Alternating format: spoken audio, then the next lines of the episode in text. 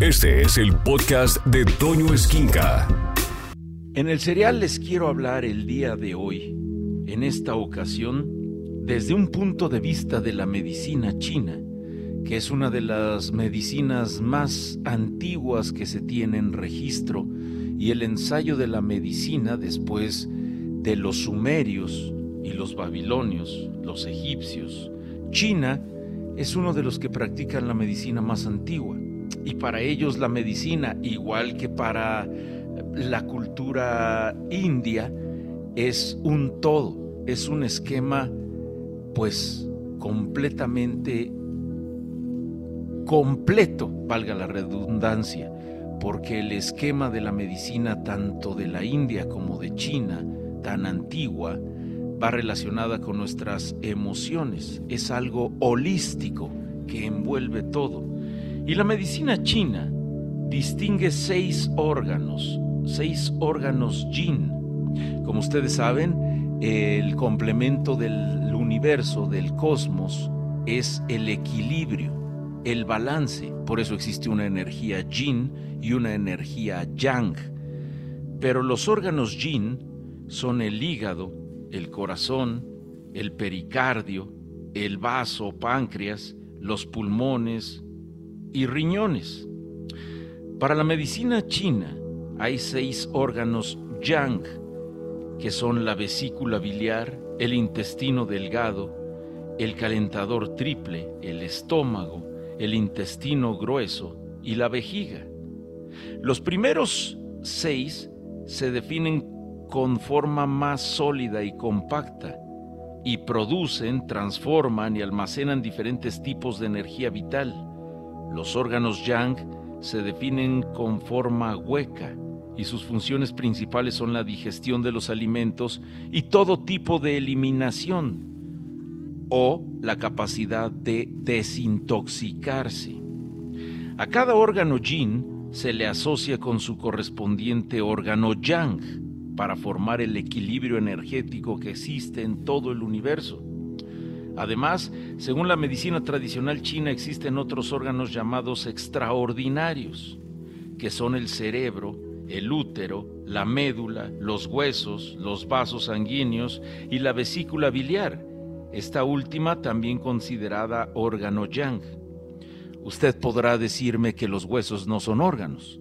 Sin embargo, en la medicina china, todo está involucrado y cada una de las partes de nuestro cuerpo se le corresponde o se le considera un órgano. Las causas externas de una enfermedad son provocadas por seis factores climáticos, que tiene una relación muy estrecha con todo lo que es también la filosofía del Feng Shui, que quiere decir su traducción a nuestro idioma viento y agua, es decir, el fluir de la energía y el fluir de la vida. Pero estos seis factores climáticos, que según la medicina china son las causas externas de nuestras enfermedades, son el calor, el fuego, el frío, la humedad, el viento y la sequedad. Estos factores externos provocan un desajuste en el yin y el yang y originan una disfunción energética. Las causas internas de la enfermedad se originan a partir del desequilibrio energético provocado por siete emociones que se asocian a cinco órganos internos, a los dos pulmones y a los dos riñones. Por, tratarse de una pareja de órganos, se les asocia también una pareja de emociones. La tristeza y la melancolía, el miedo y el terror, respectivamente. Es decir, a los pulmones siempre van a ir relacionados con tristeza y melancolía. Y los riñones van a ir relacionados con el miedo y el terror respectivamente. Y quizá usted haya sentido un dolor en la espalda baja cuando le da mucho miedo algo, cuando queda impactado o impactada por algo cuando está perdiendo un trabajo, cuando pierde la capacidad del dinero, cuando pierde la capacidad de estar centrado o centrada y entra miedo en su cuerpo, va directamente hacia el riñón. Al vaso no se le relaciona ninguna emoción. Este órgano, que se identifica con el movimiento básico de la energía de la Tierra, se sitúa en el centro y se le asocia con una facultad intelectiva como es la reflexión. El corazón se relaciona con la euforia y el hígado con la ira. La medicina tradicional china analiza los órganos desde una perspectiva diferente a la medicina occidental.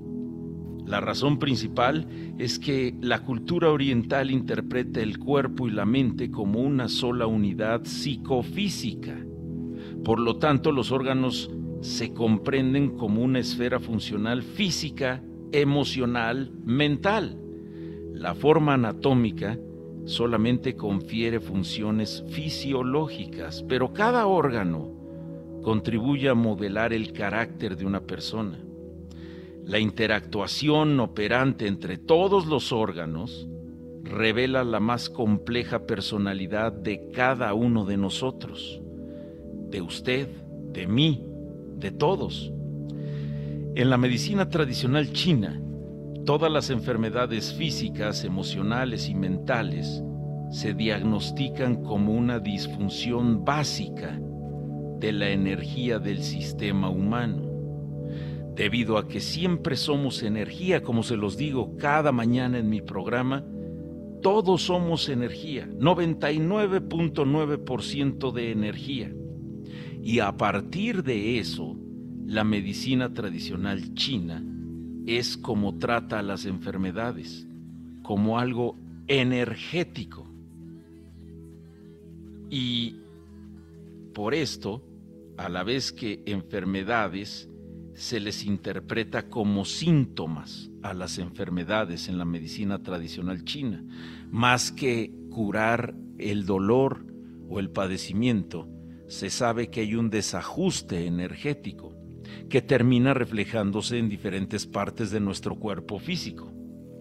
Todo lo que acontece al ser humano, que es unidad psicofísica, es evidentemente psicosomático o somatopsíquico.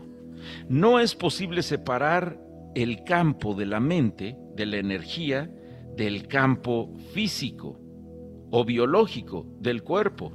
El desequilibrio afecta la entera unidad del sistema energético, por lo tanto la energía está comprometida tanto en las manifestaciones orgánicas como emocionales y supone una crisis en la biografía de la persona. Se puede estar hablando de psicosomática o de somatopsíquica y es lo mismo, no hay un predominio preestablecido.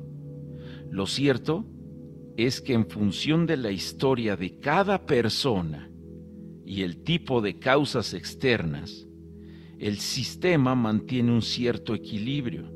Y cuando este equilibrio se rompe entre el yin y el yang, aparece un trastorno y entonces el síntoma tiene una repercusión a todos los niveles del individuo. Siempre que hay una perturbación del equilibrio energético aparece el síntoma, dolor de cabeza, brotación en la piel, hasta cáncer, que es un síntoma. Y entonces es necesario comprender qué está ocurriendo desde el punto de vista psicosomático. Muchas veces algunas manifestaciones como por ejemplo el asma tienen un componente emocional concreto. Ahogo por sobrecarga. El asma, que se origina debido a una disminución del sistema inmunitario, perturba la existencia de una persona, pero en tanto en cuanto no se establezca crónico, no es necesario practicar ninguna terapia Qi-Jong, que es un tipo de terapia de las que les voy a hablar más adelante, para restablecer la energía en el cuerpo. Y no hay que olvidar que la primera causa de muerte en el mundo desarrollado es una de las principales patologías psicosomáticas, la enfermedad cardiovascular, y puede llegar a situaciones realmente graves si recordamos el lenguaje popular literario, hay muchas expresiones comunes que se utilizan con frecuencia y que tienen que ver con la correlación psicosomática. Se me rompió el corazón a pedazos. La persona se me atragantó. Son referencias de cómo algo que tiene que ver con lo emocional se transforma en manifestación somática. Y la sabiduría popular nunca falla. Nuestros abuelos, nuestros ancestros tenían razón. Si analizamos el concepto de emoción, etimológicamente significa ex movere, que significa mover hacia el exterior, es decir, una emoción es un elemento básico del ser humano que busca expresarse desde el núcleo orgánico. Y evidentemente ese proceso de exteriorización requiere un movimiento energético para que nuestras emociones puedan hacerse patentes y no causen trastornos en nuestros órganos. Es por esto que el concepto de emoción incluye la vertiente psicosomática, dado que una parte de una base orgánica que dice que algo en el sistema se activa como para generar una emoción y las emociones provocan una serie de reacciones fisiológicas por todo el organismo, energéticas, químicas, físicas y químicas. Las emociones provocan una serie de presión sanguínea, desajustes en la respiración, alteraciones de la digestión, secreciones de diversas hormonas y liberación de neurotransmisores en el cerebro y sistema nervioso. Y cuando una determinada reacción emocional es repentina y explosiva, o cuando se prolonga hasta hacerse crónica, entonces causa una serie de reacciones fisiológicas graves que dañan la energía vital protectora, que es el equivalente al sistema inmunológico, y es cuando se debilita por las emociones que son la causa interna de la enfermedad. Está claro que las emociones son mentales y físicas a la vez y ejercen influencias recíprocas entre cada una de ellas. Como decía Juvenalis, la salud mental y la salud física van siempre totalmente de la mano.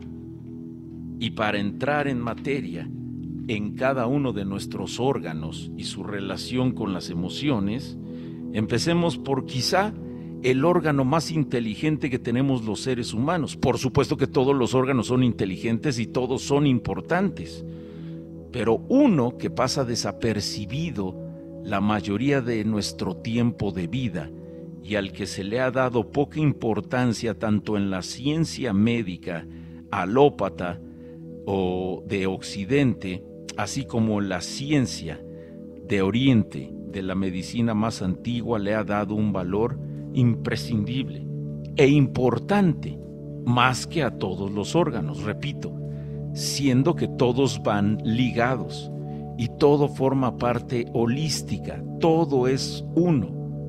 Sin embargo, este órgano que es el hígado se clasifica en el movimiento básico de la madera. Es relacionado con la madera, tanto en el feng shui como la energía de la tierra que es madera que se caracteriza por una energía generadora y elástica que crece hacia arriba. El nivel físico, o a un nivel físico, el hígado almacena la sangre y regula la circulación y distribución uniforme de la energía vital. Por supuesto, también tiene otras funciones que son completamente medibles, estudiadas y practicadas en la medicina alópata, como es la desintoxicación y como es la distribución de diferentes nutrientes dentro de nuestra sangre y la eliminación de lo que no necesitamos, incluso lo que respiramos. Todo pasa por el hígado. Lo que nuestra piel va absorbiendo, las cantidades de plomo o de contaminantes que hay en el medio ambiente, nuestro hígado los desecha, pues la piel los absorbe pero el hígado, aparte de ser este depurador, es el distribuidor uniforme de la energía vital y también ejerce una función de control sobre el tejido tendíneo y también sobre las uñas. El hígado emerge en los ojos. La vesícula biliar que almacena y secreta la bilis está asociada con el hígado. A nivel psicosomático, los frecuentes ataques de ira dañan el hígado, daño que a su vez hace mayor la tendencia a la irascibilidad, estableciendo así una rueda sin fin de energía emocional destructiva que se autoperpetúa. Es decir, cuando usted es una persona que siente ira constantemente, de alguna forma se está haciendo adicta o adicto a la misma ira y está haciendo un círculo destructivo que está perpetuando el daño a este órgano.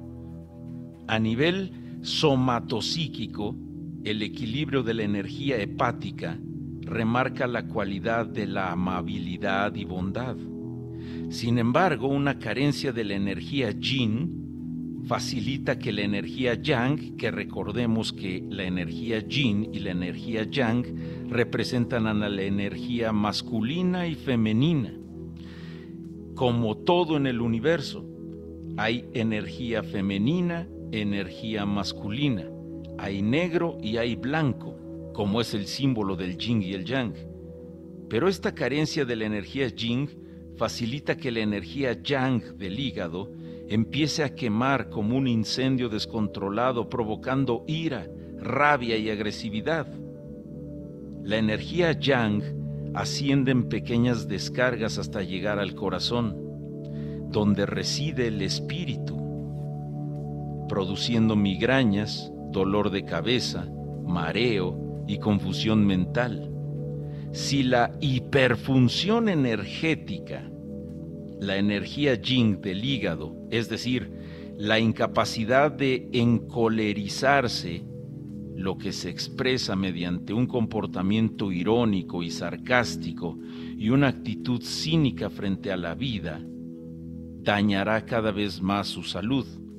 Y aunque no lo crea, cuando una persona es irónica, sarcástica, quiere decir que tiene una severa inflamación en el hígado y tiene diferentes esquemas que pueden estar desarrollando cirrosis.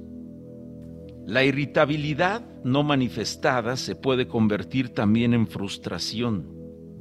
El sujeto que expresa una ira violenta y agresiva desencadenada, afán de venganza, resentimientos y culpabilidad, esa energía equilibrada y generadora del hígado favorece una personalidad con gusto por el crecimiento. Cuando el hígado está sano, curiosamente, por eso les hablaba anteriormente que la conjunción de todos nuestros órganos es lo que va a definir nuestra personalidad. Y cuando usted ve a una persona sana del hígado, quiere decir que va a encontrar una persona equilibrada y generadora del hígado que favorece una personalidad con gusto por el crecimiento, entendido como trabajo de superación o ambición sana. Las personas más positivas, más creativas y más exitosas del mundo tienen un hígado sano. Las personas que tienen un hígado enfermo las va a distinguir usted por su sentido de ira, sobre todo de cinismo y también de venganza. Como el hígado está relacionado con la visión, favorece la memoria visual, la fantasía y la imaginación. Las personas que tienen más problemas con el hígado no son capaces de recordar también caras, lugares, nombres y tampoco son capaces de imaginar. Les cuesta más trabajo. El hígado es el espíritu de iniciativa, emprendedor y explorador. El hígado es la casa del alma, Jun se le conoce en chino. Este nivel psíquico es el que desvía hacia el cuerpo y por tanto somatiza los excesos de las emociones, con la misión de proteger al corazón. Infinitas gracias por estar conmigo en este serial que si usted lo escucha en Spotify o lo escucha en el radio, la intención del serial no es enseñar nada, sino despertar la curiosidad en su vida. Y que hoy estamos hablando de la relación órgano-emoción, según la medicina tradicional china. Y como todas las medicinas holísticas, ¿Qué quiere decir esto? Que toman en cuenta no solo lo que se va a curar porque está presentando un síntoma, como el dolor, la inflamación, eh, las diferentes manifestaciones del cuerpo, sino que toman en cuenta todo lo que es el organismo, que es mente, es emoción y es cuerpo. Como les decía en el capítulo anterior, la función del hígado es definitivamente una de las más importantes que podemos tener dentro de nuestro cuerpo. Es todo un laboratorio que está en constante trabajo, haciendo la diferencia entre lo que sirve para nuestro cuerpo, lo que no sirve para nuestro cuerpo, proteger al corazón, pero sobre todo darnos esa capacidad de carácter. Una persona negativa, como les decía, sarcástica o de alguna forma alterada por la ira y resentida, es una persona que tiene enfermo el hígado. Y también a su vez una persona que es más creativa, imaginativa, que tiene una mayor capacidad de retener conocimiento, imágenes, es una persona sana del hígado, porque todo va interrelacionado. No solo depende de la mente la capacidad de la memoria y la capacidad de ver diferente a la vida, depende del hígado. Y el hígado, a su vez, también depende del corazón. Y el corazón se clasifica en el movimiento básico del fuego, según los chinos que se caracteriza por una energía expansiva que tiende a propagarse con mucha rapidez. La energía calienta y tiende a elevarse, se mueve hacia arriba, es como la llama del fuego. A nivel físico, el corazón regula la sangre y controla los vasos sanguíneos. El corazón emerge en la lengua. La lengua es lo que tenemos más directamente conectado al corazón. Cuando una persona enferma del corazón o tiene algún padecimiento en el corazón, inmediatamente se van a ver manchas blanquizcas en la lengua. El intestino delgado, que separa lo puro de lo impuro, se asocia al corazón. De hecho, hay un pequeño corazón y un pequeño cerebro en nuestro estómago que regula todo esto.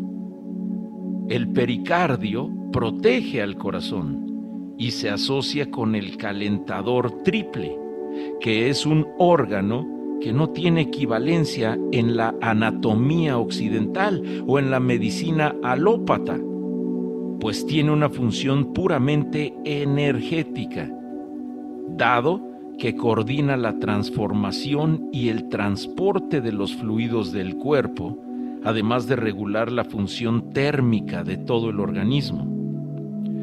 A nivel psicosomático, los estados de agitación perjudican al corazón, por lo que éste tiene propensión a generar todavía mayor euforia, creando un círculo vicioso, igual que los círculos viciosos que se generan en el hígado, que no tiene fin.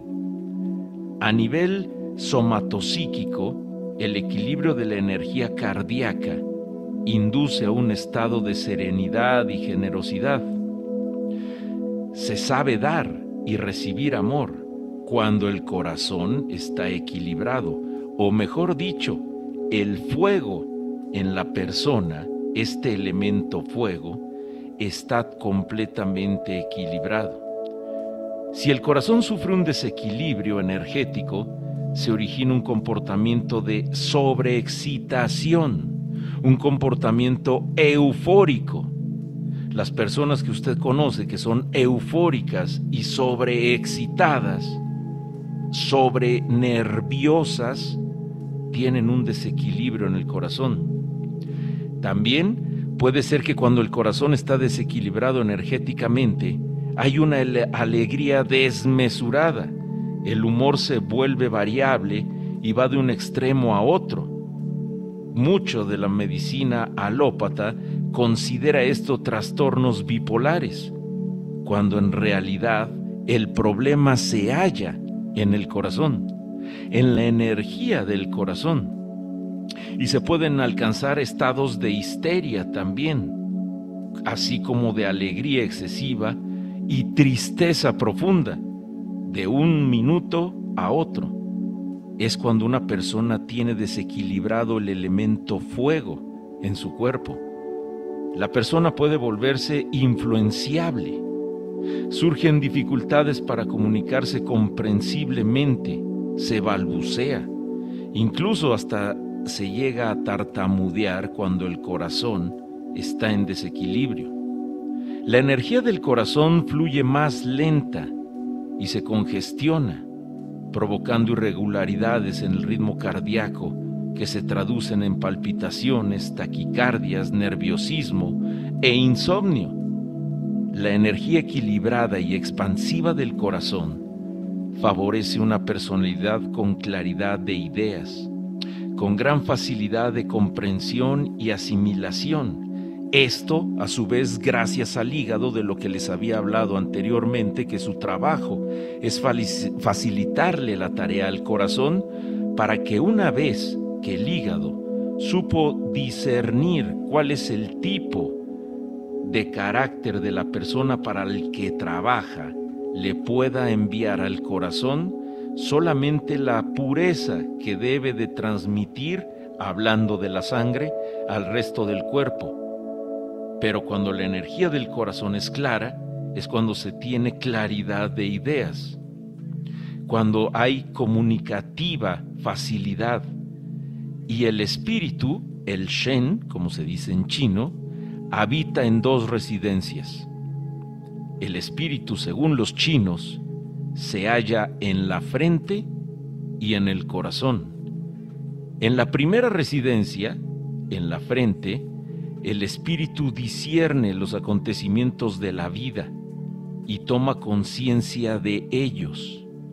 En la segunda, en el corazón, el espíritu equilibra todos los sentimientos y es capaz de expresarlos con sinceridad cuando el corazón esté equilibrado. Una persona que miente es por lo general una persona que tiene desequilibrado el fuego, porque el fuego es poder, el fuego es creencia en uno mismo y es seguridad.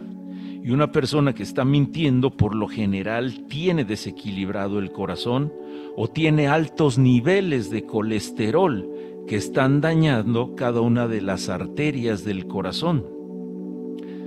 Curiosamente, una persona que miente no va asociado a la mentira con la parte mental, sino con el corazón. Cuando una persona es completamente transparente y honesta, quiere decir que sus niveles de colesterol son normales y sus niveles de triglicéridos también. Cuando una persona se halla envuelta en diferentes mentiras, es cuando el corazón está teniendo serios y graves problemas. Igual que el corazón y cada uno de los órganos que van interconectados, hace una labor extraordinaria para comunicarse con el vaso, el páncreas. El vaso páncreas se clasifica en el movimiento básico de la Tierra, que se caracteriza por una energía que sube y baja uniformemente. El elemento tierra es el que rige al páncreas, al vaso. Es una energía estabilizadora. A nivel físico, el vaso páncreas, que se localiza justo en el centro del tronco, regula la transformación y el transporte de la energía vital. Además controla el tejido muscular el vaso páncreas emerge en la boca. El estómago que recibe y procesa los alimentos se asocia al vaso.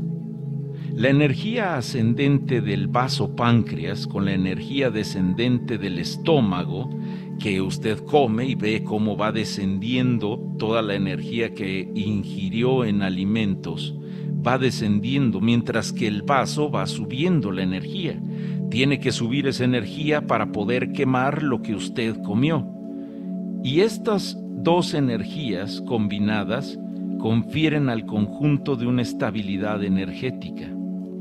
La glándula del timo se asocia al vaso páncreas.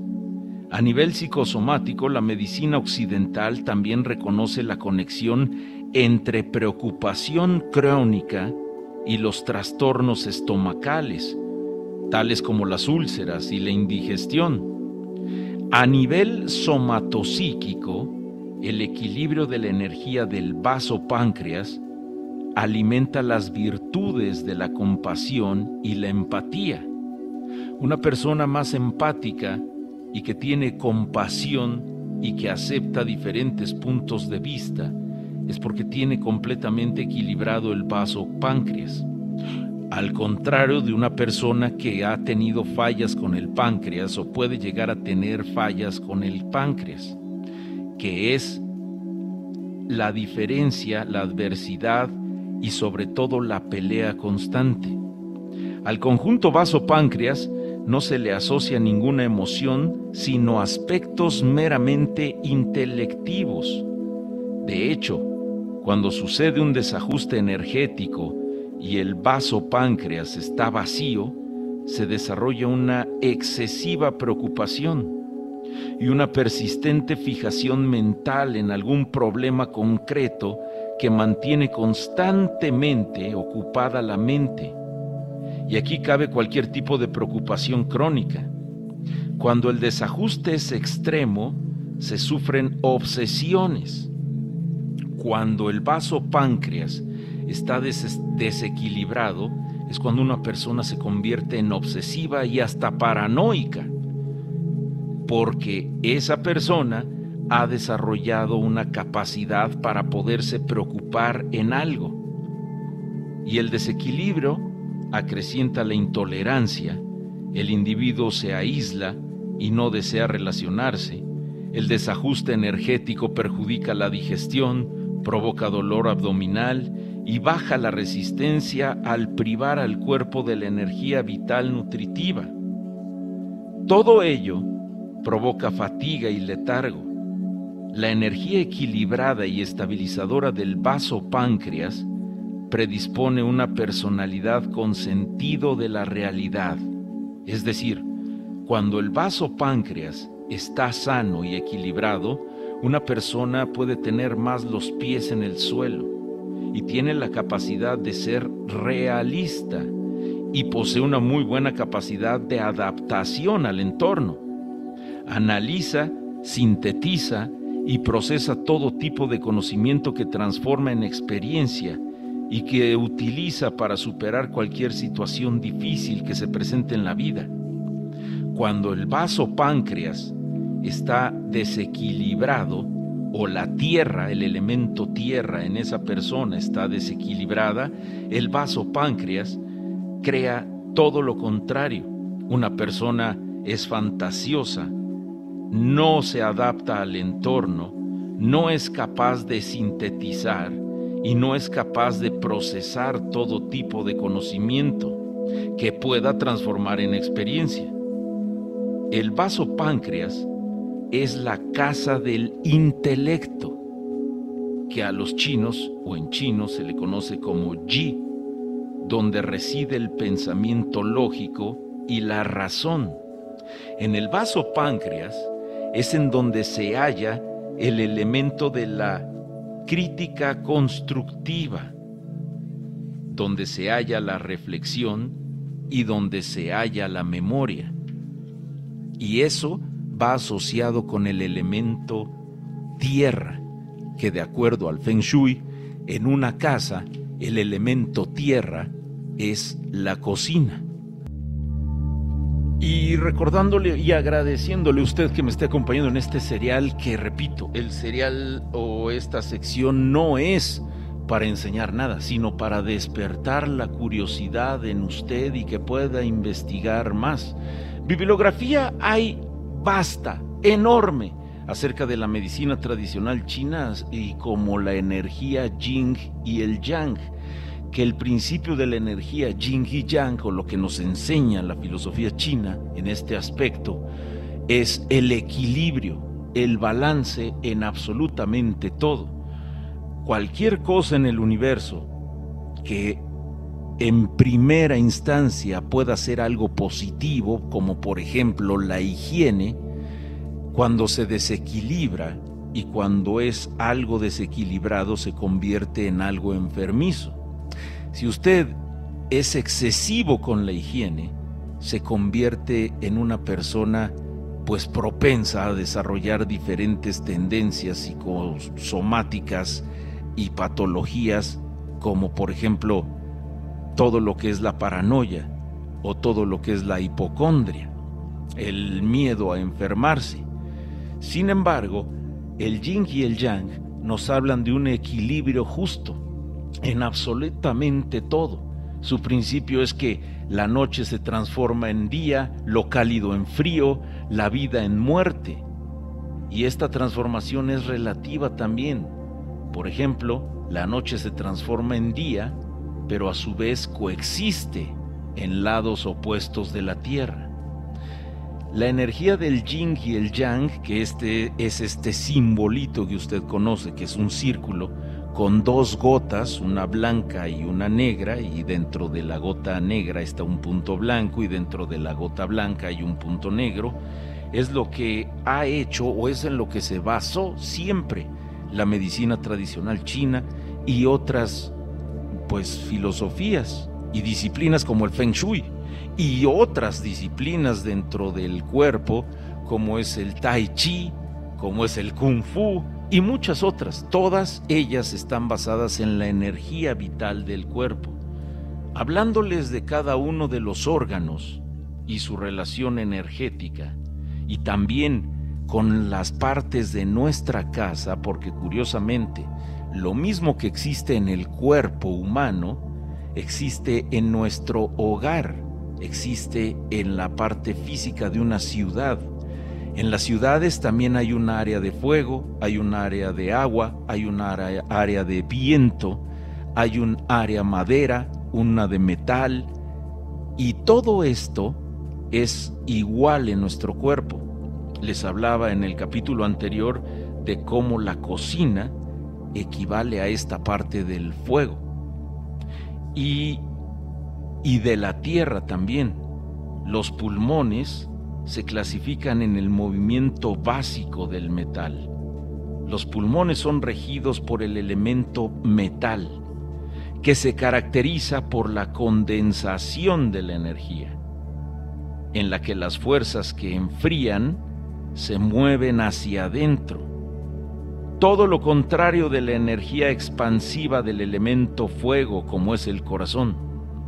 Los pulmones son lo contrario al corazón. A nivel físico usted sabe que los pulmones regulan la energía vital, la respiración y el tránsito de agua en el cuerpo. También controlan el tejido epidérmico. Los pulmones emergen en la nariz. El intestino grueso, que absorbe lo puro y excreta lo impuro, se asocia a los pulmones. A nivel psicosomático, la respiración superficial y entrecortada que se experimenta durante periodos de ansiedad, sobre todo cuando hay ansiedad intensa, es un síntoma común conocido tanto por los médicos occidentales como por los orientales. De ahí viene la palabra estrés, Estrés viene de estrangulare, es decir, sin aire. Y a nivel somatopsíquico, el equilibrio de la energía de los pulmones alimenta la integridad y la dignidad. Una persona íntegra y digna es de pulmones muy sanos. Cuando se origina un desajuste en la energía yang y yin, la energía se congestiona, los pulmones se dañan y se desajusta todo el aparato respiratorio. La circulación de la energía altera la respiración y la inhibe. Al mismo tiempo baja la resistencia y debilita el escudo de energía vital protectora que rodea el cuerpo. Entonces es cuando aflora la tristeza, la melancolía y el sufrimiento. Una persona que tiene desequilibrados los pulmones tiende a ser más melancólico, más triste, cuando usted llega a enfermar o a padecer, mejor dicho, desde el punto de vista chino, los diferentes síntomas que ve en un pulmón, es cuando toda nuestra energía se ve volcada hacia las partes melancólicas y tristes. El individuo entonces pierde la confianza en la vida y afronta el futuro con pesimismo. Vive desesperanzado tiende al aislamiento y a la soledad. La energía equilibrada y condensada de los pulmones predispone a una personalidad que siempre va a demostrar dignidad y honorabilidad. Sabe juzgar con rigor y ecuánimemente. Tiene un gran sentido del deber y del sacrificio ejemplar. Los pulmones son la casa del instinto. En chino esto se le conoce como po, que es el que hace presentir lo que es bueno o malo, de la atracción o repulsión como instinto de supervivencia. Intuye las situaciones que están por suceder. Es el sentido que ayuda a detectar peligros. El pulmón va asociado completamente con nuestra intuición o sexto sentido. Y los pulmones sanos, o que son más capaces de resistir más aire, de contener inhalaciones más profundas, son las personas que desarrollan una mayor visión al futuro, una mayor intuición. Es por eso que la meditación está basada en la respiración. Cuando usted entrena y cuando usted hace ejercicio con los pulmones y es capaz de retener aire y sobre todo tener mucho mayor tiempo prolongado mientras está inhalando y mayor tiempo prolongado mientras está exhalando, la intuición comienza a desarrollarse. Junto con la medicina china, y la medicina también tradicional de la India asocian al pulmón y la respiración con el sexto chakra, el entrecejo. De hecho, cuando una persona enferma del pulmón, siempre se van a empezar a notar algunas ronchitas en medio de las cejas. En ese chakra es en donde se desarrolla la capacidad de la intuición o de la visión al futuro de poder intuir, presentir y predecir. Mientras mayor sea la capacidad pulmonar, mayor la capacidad de la intuición. Y así como los pulmones son totalmente basados en el metal, en el elemento metal, que se caracteriza por eso, por la condensación de la energía, los riñones se clasifican en el movimiento básico del agua. El riñón es gobernado por el agua, que se caracteriza por una energía unificadora de movimiento descendente.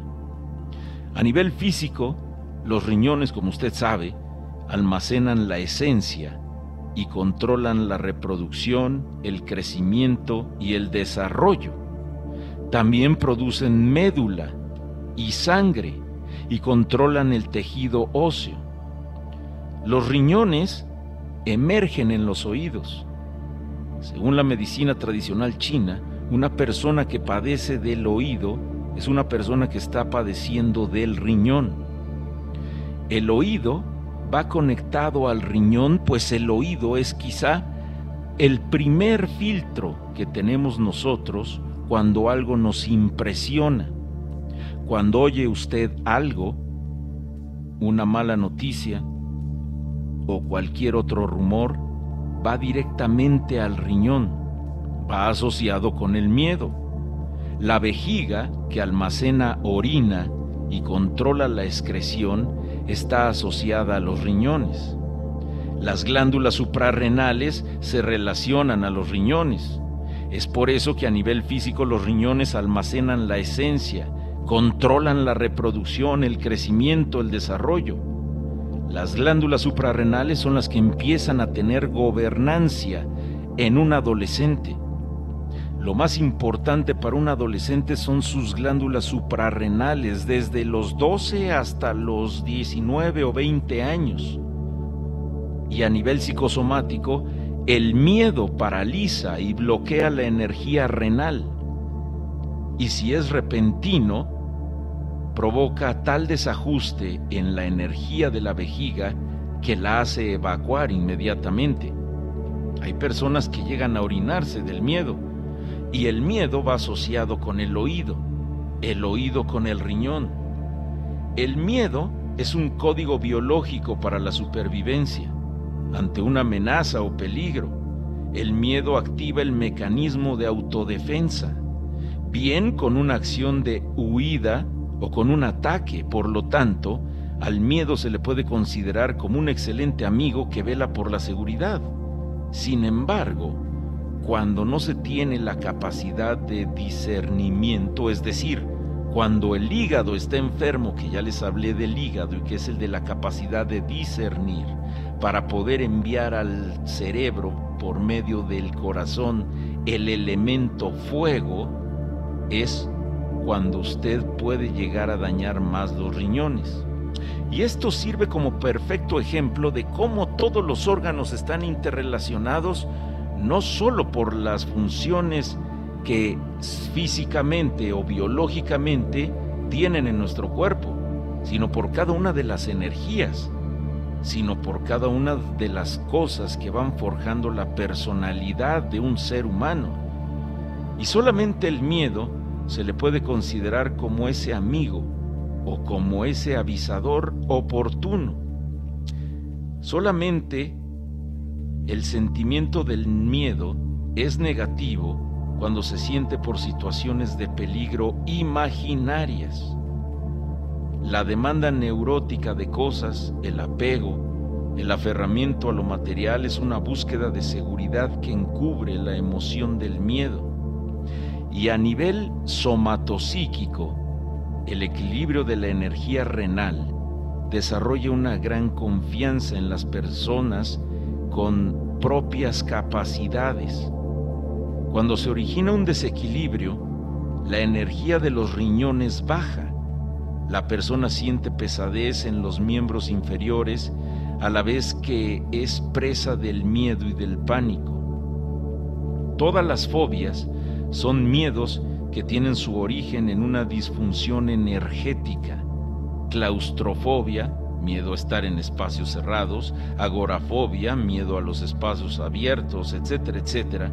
Y cuando la energía renal es débil, aparece la timidez. Se tiene miedo de todos y de todo. Una persona que es exageradamente miedosa es una persona que está teniendo problemas con el riñón. Y es una persona que le cuesta mucho trabajo oír escuchar ante todo. El desequilibrio hace descender la libido también y la energía equilibrada y unificadora de los riñones evita que surja o se introduzca el miedo. Cuando una persona tiene riñones sanos, es una persona que tiene seguridad en sí misma, es valiente. Además, favorece una personalidad con gran fuerza de voluntad y son aquellos personajes muy activos que empujan siempre los asuntos hacia adelante, pues las suprarrenales se encargan de esto. Los riñones son la casa de la intención y la abolición, también de la libido. Es por eso que un adolescente tiene todas estas características. Su vida energéticamente se está desarrollando a nivel de los riñones. Los adolescentes son las personas con más aventura por delante, más atrevimiento, pero también, cuidado, porque son las personas que no están pensando bien. La ausencia de emociones no es una opción acertada para mantenerse en equilibrio. La frialdad y la indiferencia son síntomas de ausencia de espíritu, Shen, como les dije que se llamaba en chino. La serenidad conjuntamente a la capacidad de dar y recibir amor son indicadores de su abundancia. Cuando una emoción, como por ejemplo la ira, persiste en extremo, afecta primero al órgano, al órgano yin asociado con el hígado.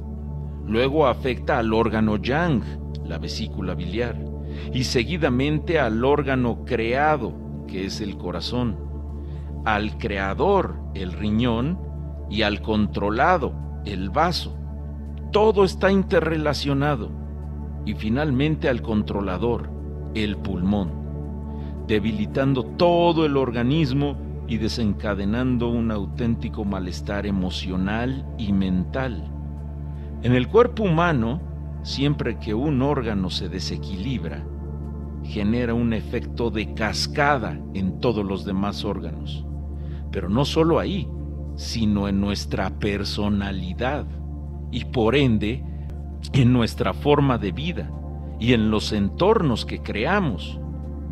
Una persona que está enferma, por ejemplo, del hígado, va a tener por lo general un desorden muy grande en su hogar y va a tener cosas acumuladas, alborotadas y no va a estar adecuadamente bien. Una persona que tiene padecimientos en los riñones es una persona que va a querer tener siempre guardado algo y nunca va a decir lo real una persona que tiene problemas en el pulmón va a tener por lo general los baños muy desatendidos. Y en fin, todos y cada uno de los ejemplos entre el cuerpo humano y las partes de nuestra casa están interrelacionadas, como lo es el feng shui y como es la medicina tradicional china.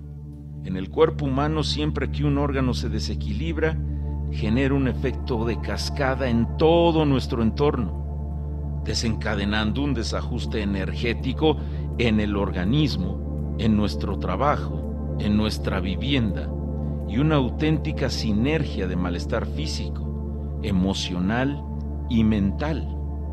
Todos y cada uno de nuestros órganos sirven a la perfección y es el cuerpo más exacto que se haya hecho jamás y perfecto, que nadie va a poder hacer nunca.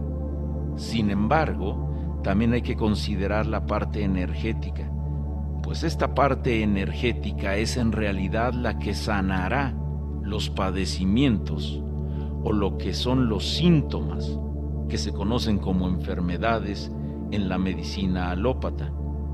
Es muy importante y reconocer todos y cada uno de los avances de la medicina alópata hasta el día de hoy y que cada vez se le da más cabida a estas creencias, por así decirlo, de las medicinas tradicionales de Oriente, como la India y la China. Y cada una de estas medicinas cada vez aporta mayor conocimiento al mundo actual de la investigación y de todo lo que tiene que ver en el entorno de cada uno de nuestros órganos que están interrelacionados no solo en sus funciones anatómicas, biológicas y químicas, sino que el carácter, la personalidad y digamos también la suerte de un individuo están dentro de cada uno de ellos. Se hallan en el hígado, en el corazón, en el vaso páncreas, en los pulmones, en los riñones. Todo lo que es la energía que hay dentro de nuestro cuerpo es lo que hace que nosotros tengamos un desarrollo social, un entorno sano o enfermo. Por eso, la importancia en la relación entre órganos y emociones. Escucha a Toño Esquinca todos los días de 6 a 1 de la tarde en Alfa, donde todo nace.